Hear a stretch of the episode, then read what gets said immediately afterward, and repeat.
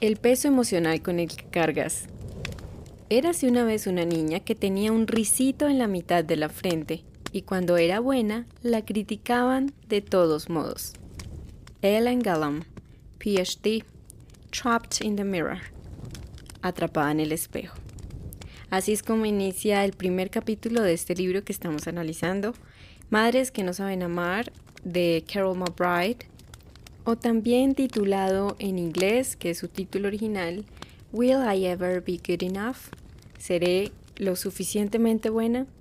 Y precisamente en este título es que se empieza a narrar este primer capítulo del libro, donde se empieza a hacer una reflexión o un análisis de ese diálogo interior que las hijas de madres narcisistas o los hijos también que yo quiero incluir en este podcast, hombres que también pueden tener padres mm, varones narcisistas, ese diálogo interior, ¿no? De esas críticas constantes y la eterna eh, negación a creer que podemos ser buenas, buenos en algo, exitosos, que merecemos ese merecimiento.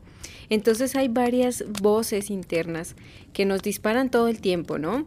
Voces como nunca eres lo suficientemente buena, estás gorda, no te van a querer, no te van a contratar, eh, no te van a elegir, siempre has sido una lenta en las matemáticas, los números te quedan grandes, eres una fracasada, deberías rendirte, nada te sale bien, ¿quién te va a querer a ti?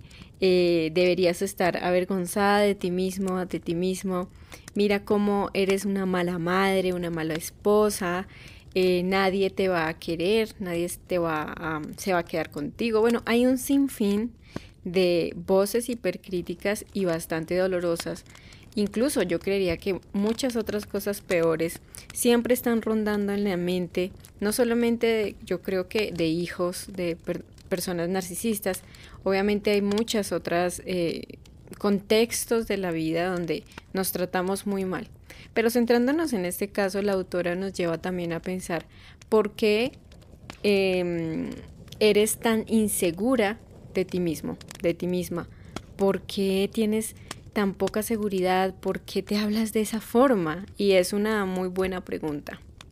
Nos cuesta y mucho, incluso cuando te pueden llegar a decir que eres muy exitosa, que realmente te lo mereces, que tienes logros increíbles, que eres inteligente, bonita, exitosa, que a la gente le gusta lo que haces. A pesar de todo lo que te puedan decir los demás, es como que ya está en tu mente ese decreto de que simplemente no sirves para nada y que no importa lo que te digan afuera, simplemente no lo puedes creer. Te cuesta muchísimo porque pues aquí el éxito también de la recuperación es que tú puedas creerte a ti misma, a ti mismo, cuán valioso, cuán merecedor, cuán eh, maravilloso eres como persona. Entonces, eh, la autora Carol McBride nos habla de unos eh, entre comillas, síntomas o, o sensaciones, percepciones persistentes que tienen estas personas. Entre ellas las más notables es hipersensibilidad. Siempre te dicen que eres hipersensible, que lo que tú opinas, lo que tú piensas, eres demasiado trascendental, le das mucha trascendencia, eres muy radical. Eh, también hay otras cosas como la indecisión, ¿no? No sabes qué decisiones tomar, necesitas que te digan qué rumbo, así sea la decisión más, más, más pequeña, como comprarte algo, elegir un menú, terminas diciendo como, bueno, lo mismo del otro, de la otra persona, por favor nos cuesta muchísimo decidir porque claramente no tenemos una identidad definida, no nos conocemos, no sabemos quiénes somos. Y esto también tiene mucho que ver con ese vínculo narcisista, digamos lo que parental, sea tu padre o tu madre narcisista, influye muchísimo porque nunca has podido ser tú misma, tú mismo, y por eso no sabes qué decisiones tomar en la vida, desde lo más pequeño hasta lo más grande. De allí, pues viene también la timidez, la falta de seguridad en ti misma, en ti mismo, en tus potenciales, en tus dones, en tus talentos, en tus capacidades. Y también de allí, como un efecto dominó, también se desplaza esa, inseguridad a tus relaciones interpersonales esa incapacidad para tener éxito en tus relaciones, yo creo que muchas personas, si me están escuchando, van a encontrar mucha identificación como yo también. O sea, cuando empiezas a descubrir que todo lo que te está pasando en la vida adulta tiene como que se unen esos puntos formando una constelación y tiene una palabra, eh, víctima del abuso narcisista. Entonces, viene también esa, esa parte que te estoy diciendo, esa incapacidad, el no poder tener relaciones sanas, duraderas, eh, mm, alegres, felices, donde te sientas bien, que te sientas realizada también, que puedas sentir que recibes y das como la reciprocidad que debe haber en las relaciones sanas, en especial en las relaciones de pareja. No comprendes por qué das con personas que no son sanas para ti, caes en relaciones de codependencia, de control, de manipulación, de no correspondencia, eh, donde estás todo el tiempo tratando de luchar porque te den amor, por ganar ese amor wow, es impresionante. Entonces, de esta parte de las relaciones, también pues la falta de confianza en tus logros, en tus éxitos, en tu vida profesional, incluso si es que logras saber que, a qué te quieres dedicar o si ya tienes una trayectoria laboral muy fuerte, igual no te sientes como plenamente a gusto, te puedes incluso llegar a sentir como un fraude, como que mm, a eso se le llama el síndrome del impostor. Creo que todo lo bueno que soy, lo que he hecho, lo que he logrado, no es realmente eso. O sea, yo siento que uno siente que es como es una farsa, estoy engañando a la gente, no sé por qué ni me contratan, no sé por qué me contrataron si realmente yo no tengo nada bueno, son como cosas así. Y finalmente pues se puede resumir todo esto en una enorme, enorme inseguridad en general y un enorme, enorme vacío emocional. Entonces todas estas, eh, digamos, eh, no sé, como estos rasgos de personalidad, esa inseguridad, ese vacío, que lo vemos en la relación con nosotros mismos, la autoestima, el trabajo, la pareja, las relaciones, nuestras decisiones, eh, se pueden reflejar también en otras cosas, sea que seas una persona, como te dije, muy exitosa en tu trabajo, en tu profesión, como que también mm, elijas el otro camino inconscientemente del autosabotaje, de eh, estar como anclada en la vida, sin rumbo, no saber qué hacer con tu vida, no saber en qué trabajar, en qué estudiar, a qué dedicarte. Te sientes como una, una hoja al viento, donde te empujen los demás, por allá vas, pero no tienes un rumbo, no tienes un propósito de vida claro.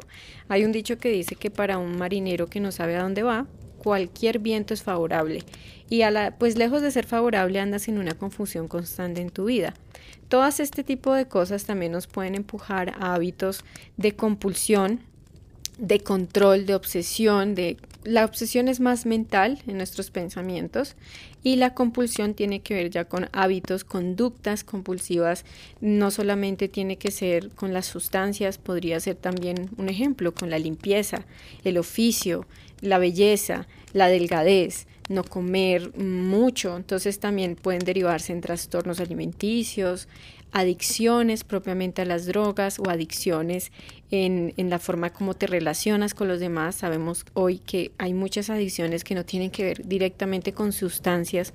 Entonces eh, viene de ahí muchas dependencias emocionales y muchas otras cosas que vamos a ir narrando a lo largo de estos capítulos de análisis de este hermosísimo libro. Eh, ¿Y de dónde viene? Pues estamos aquí viendo en este capítulo que el epicentro es esto, es estas emociones y este vacío emocional tan grande. Volviendo ya al punto pues del capítulo que estamos analizando, posterior a esto la autora nos comenta que em, empezó a notar en sus clientas, en sus consultantes, estos patrones de inseguridad, como ya mencionamos, y empezó a ver que había otra cosa más en común que la sorprendió, y fue que tenían una pésima relación con sus mamás, pues siendo ellas mujeres en este caso en el libro, que pues yo aquí en los podcasts también los estoy expandiendo, si tú eres un hombre también, en tu caso según corresponda. Entonces ella empezó a notar muchísimo que este origen venía también de ese, ese vínculo materno disfuncional, como un cordón umbilical, digamos, tóxico. Y hay una frase hermosa que voy a leer, es una frase pequeña. Comprendí que hay madres tan necesitadas emocionalmente y tan ensimismadas en ellas mismas que son incapaces de dar un amor incondicional y un apoyo emocional a sus hijas. Yo creo que eh, esto es, es maravilloso lo que ella habla porque es una manera de que nos empieza a mostrar o mostrar esas pinceladas como hablábamos en el episodio anterior de que la maternidad no es como la pintan, no es como nos la idealizan en la sociedad, en muchas culturas desde hace mucho tiempo, de que la maternidad es algo perfecto, idílico, es algo casi que que es sagrado, como que celestial, digámoslo así, un amor incondicional. Y claro, no estamos diciendo que todas las madres no, no den amor a sus hijos, pero en este contexto hay madres que debido a que ellas mismas son niñas emocionales, que están centradas en sí mismas, que se quedaron como en esa etapa del ego infantil, de que todo es mío, todo me pertenece. Cuando somos niños, esa etapa, pues cuando tenemos una crianza normal, eso se debe pues ya como eh, trascender, como que ya ese ego infantil que creo que nos hablaba Vygotsky o Piaget, no me acuerdo, pero en ese desarrollo infantil del ego, del niño, donde él se siente el centro del mundo, que es algo normal en el desarrollo, pues después eso se va a cambiar y se traslada a que no eres el centro del mundo, hay otros niños, hay otras personas, tienen necesidades, viven, entonces tú también tienes que aprender a compartir. Yo siento que esa etapa como que no se cierra en estas mamás o las personas narcisistas, obviamente por muchas más otras cosas, no solamente eso, pero como que se quedan en esa etapa infantil eh, porque en serio yo observo que son personas muy maduras, quieren la atención solamente para ellos, sus necesidades son las únicas que valen, las únicas que existen y las únicas que importan, según ellos y son muy, muy, muy necesitados emocionalmente, que les estén todo el tiempo afirmando que están bien, que son maravillosos, que son los únicos como niños, ¿sí? Obviamente pues ellos como que no se enteran que ya la vida pasó, o sea, son adultos, además tienen hijos y hay otra gente que tiene necesidades y en especial hijos. Entonces esto hace que jamás puedan brindarle el alimento nutricio emocional a sus hijas, a sus hijos, ese apoyo incondicional y ser a la larga madres, padres, eh, con madurez, con conciencia. Y es de esta forma como la misma autora nos comenta que de ahí viene el propósito de este libro, que es explicarnos, contarnos bien cómo es que se origina ese narcisismo en las mamás, en los padres narcisistas, digamos que en este análisis lo voy a ampliar también a eso, como les he dicho. Y a fin de cuentas, la comprensión, el tomar conciencia, el, el responsabilizarnos de nuestra historia es parte de la sanación. Cuando yo empecé a leer este libro, yo básicamente quería o pensaba que ya iban a empezar a hablar propiamente de la recuperación, cómo empezarse a sentir ya uno bien, como no quería hablar del tema del narcisismo mucho, ni siquiera de la mamá ni nada de eso, o sea, quería centrarme solamente en mí porque obviamente uno empieza a leerlo, si te ha pasado, pues con muchísima ansiedad, con muchísima angustia de poder ya cambiar tu vida, pero cuando empieza a hablarme que primero vamos a hablar como de la mamá, de ese narcisismo, de cómo eh, emprender eso, pues yo sentí como que, ay no, quiero saltarme esas páginas del libro. Pero hoy veo que es muy importante, muy importante.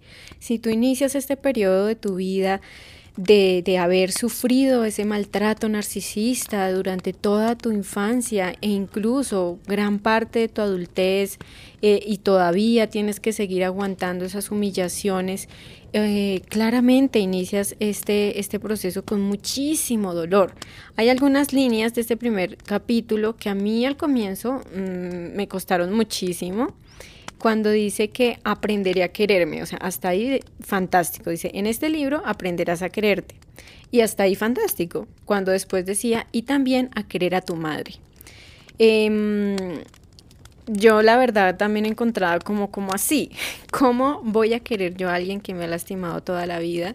Y más cuando es alguien que se supone que no debería de hacerlo, más cuando se supone que, que todo el mundo te da por sentado en tu historia que, que simplemente esa persona te ama, o sea, que la que estás loca imaginándolo todo eres tú y que no puedes hablar eso con nadie. Y más, como les decía, que las mamás son casi pues veneradas en nuestra sociedad. Em, entonces, al comienzo, igual la autora sí nos advierte que nos vamos a sentir profundamente tristes, heridas, em, con ira, con mucha rabia, mucho resentimiento. Y yo pienso que todo esto es muy normal porque es que además, eh, yo aquí ya analizando desde otro ángulo, yo pienso que las personas que han crecido, que hemos crecido con personas narcisistas, nunca nos permitieron expresar nuestras emociones, nuestros sentimientos nunca fueron validados y más dentro de esto de, sentir ese dolor de, de, la disfuncionalidad de nuestros padres en este trastorno. Y entonces empezamos a anular y a reprimir nuestras propias emociones y creemos que el hecho de reprimirlo como que se va a ir, ¿sí? Y no, sigue ahí acumulándose, es como un absceso que está enquistado y que debajo de la piel hay mucha pus, hay mucho dolor, inflamación, eh, hay pura infección, ¿no? Es exactamente lo mismo. Entonces las primeras fases de nuestra recuperación van a consistir en poder drenar todo ese dolor y esas emociones que están enquistadas, que están ahí em, eh, germinando y echando mucha, mucha eh, inflamación y dolor en nuestra vida. Y pues son reacciones que aquí me gusta que la autora nos empiece a validar y a decirnos, es normal que te sientas así, es válido que te sientas así, déjate sentir eso. Es normal, se puede. Y yo también quiero añadir que las emociones no son buenas ni malas están ahí, son parte de nuestra humanidad, son parte de nuestra psique y son parte de la expresión como seres humanos de reaccionar. Lo importante aquí es qué hago yo con esas emociones, cómo reacciono, es ahí lo importante, ¿sí? Pero las emociones en sí mismas no son ni buenas ni malas. Y bueno, Volviendo al punto de reprimirlas, seguramente a lo largo de tu historia también las has reprimido tanto, te las has comido, que a lo mejor el que está expresando, lidiando y tratando de gestionar esas emociones es tu cuerpo, seguramente a través de alguna enfermedad, de cansancio crónico, de alguna adicción, de algún trastorno alimenticio, de muchas otras maneras no saludables, destructivas, estamos también en modo inconsciente tal vez, eh, dejando que esas emociones sigan dentro de nuestro organismo. Entonces, Volviendo al punto del libro, la autora nos anima a que eh, conforme vayamos comprendiendo este fenómeno del narcisismo, en este caso las madres, em, nos va a permitir como liberarnos para que después pueda fluir en nosotras mismas, nosotros mismos, un amor sano, diferente, liberador, sanador, que nos permita empoderarnos hacia nuestra propia vida, nuestra recuperación y de manera resiliente vivir eh, libres de ese legado narcisista. A mí me parece bellísimo. Entonces voy a terminar este podcast de hoy todavía no he terminado el capítulo 1 de analizarlo. Yo a estos análisis también le sumo lo que he vivido, lo que pienso, lo que he observado, otras cosas que yo analizo, que reflexiono. Entonces también es algo un poco más ampliado, aparte de solamente el libro. Entonces, em, para terminar este podcast, voy a terminar de, analizar eh, esta parte, yo creo que vamos por mitad del capítulo 1, y es por qué la autora nos empieza a mostrar o, a decir, explicar por qué ella se centra más en madres e hijas. Yo también pensé eso y yo decía, bueno, yo siento como si estuvieran desplazando a los hombres, como si ellos tampoco tuvieran que soportar el abuso narcisista o padres narcisistas o un hogar disfuncional. Eh, también yo creo que mm, eso voy a hablarlo más adelante yo creo que también es muy válido darle voz a los hombres cuando también han sido los hijos varones de madres narcisistas. Yo pensaba que era como, claro, como son los niños dorados, como las madres narcisistas hacia los hijos varones tienen un comportamiento muy diferente. Em, yo pensaba que ellos iban a estar bien, pero con el paso del tiempo y por experiencia propia puedo ver que ha sido otro tipo de violencia hacia ellos, que también es castrante, que también es muy tóxico y también deja unas muy, muy, muy serias secuelas y consecuencias en los hijos varones de madres narcisistas. Yo creo que sería muy interesante también en otro momento poder hablar de eso, ¿no? Em, contar, bueno, aquí en este libro nos están hablando de las hijas de madres narcisistas, pero ¿por qué no hablar también después, en otro momento, de los hijos varones de madres narcisistas?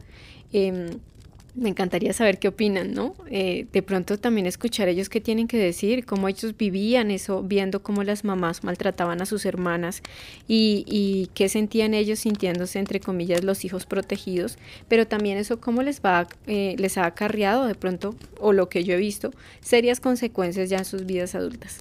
Pero volviendo aquí a la parte del libro, la autora nos empieza a contar que eh, no solamente ella, en todo lo que yo he investigado, es que el narcisista, cuando ya es papá o mamá, él en su subconsciente, sus hijos del mismo sexo, para él simplemente son una extensión más.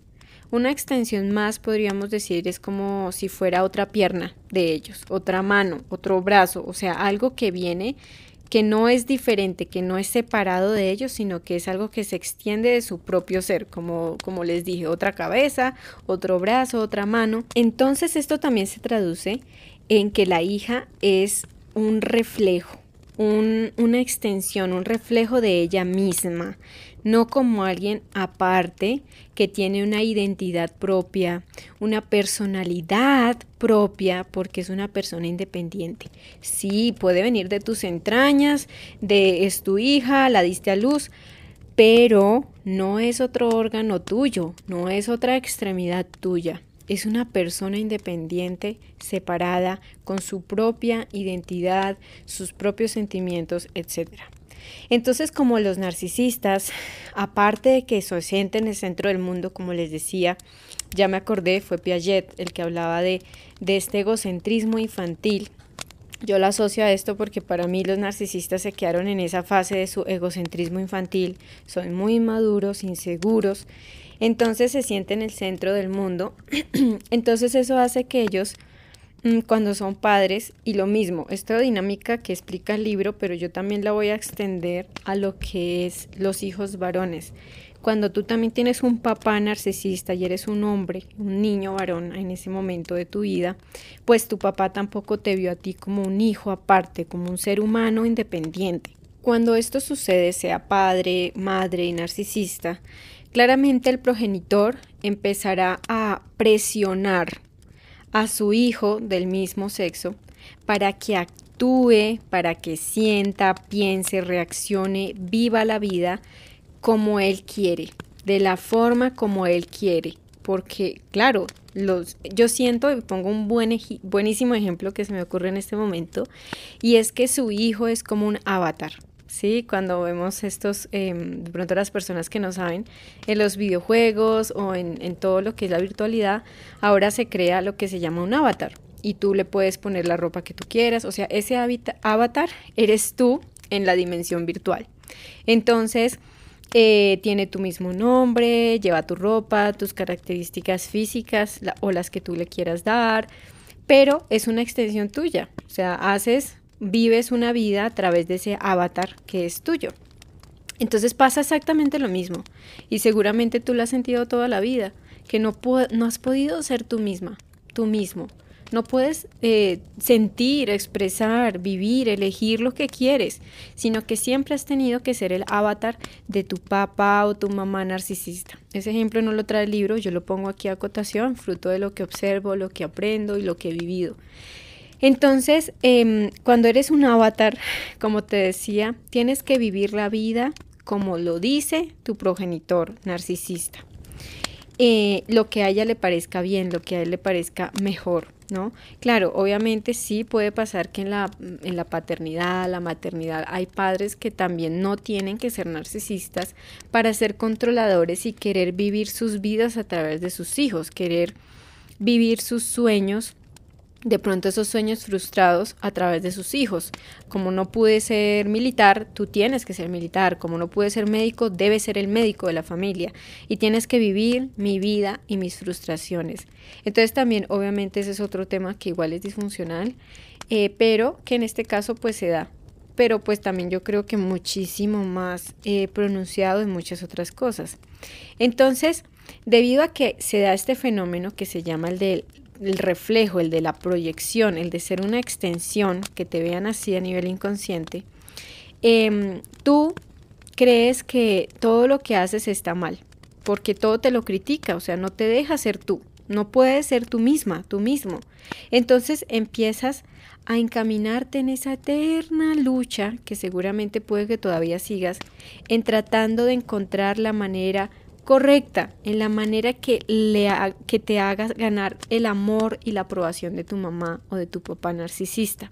A veces esta lucha puede ser inconsciente, puede ser que de pronto uno ya se cansa de ese maltrato y decides alejarte, pero por momentos en ciertas cosas te duele que de pronto ves que tu mamá, eh, eh, no sé, es más amable con tus hermanos, contigo no, eh, aprueba el matrimonio de tu hermano, pero el tuyo no, y como que te duele en el fondo, y es porque en el fondo no, todavía no logras encontrar que te valore, te apruebe algo en tu vida, que te diga por fin algo bien hecho, me gusta lo que has hecho, no, nunca pasa, entonces sigue esa lucha por dentro, así sea muy suave o sutilmente. Como hijos eh, pensamos que, em, como obviamente desde niños, creemos que el papá todo lo que diga o la mamá es lo correcto, o sea, es como un decreto, como palabra de Dios, es última palabra, punto.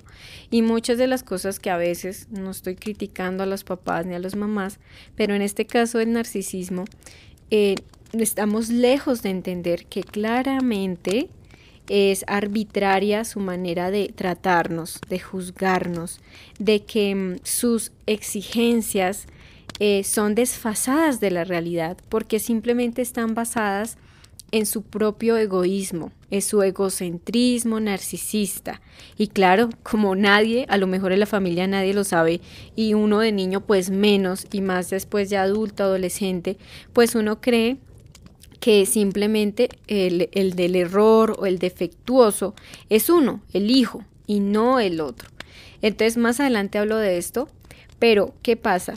Eh, algo que me gustó mucho de esta parte que nos habla la autora es que para que nosotros lleguemos a ser personas seguras de nosotros mismos, que digamos eso se articula con lo que abrí este podcast, de por qué hay tanta inseguridad en nosotros, porque aunque nos digan eres buena, eres bueno, vales mucho, me encanta lo que haces, no lo creemos, es porque viene de que ese padre o madre narcisista en tu vida siempre te desaprobó por ser tú mismo, tú misma.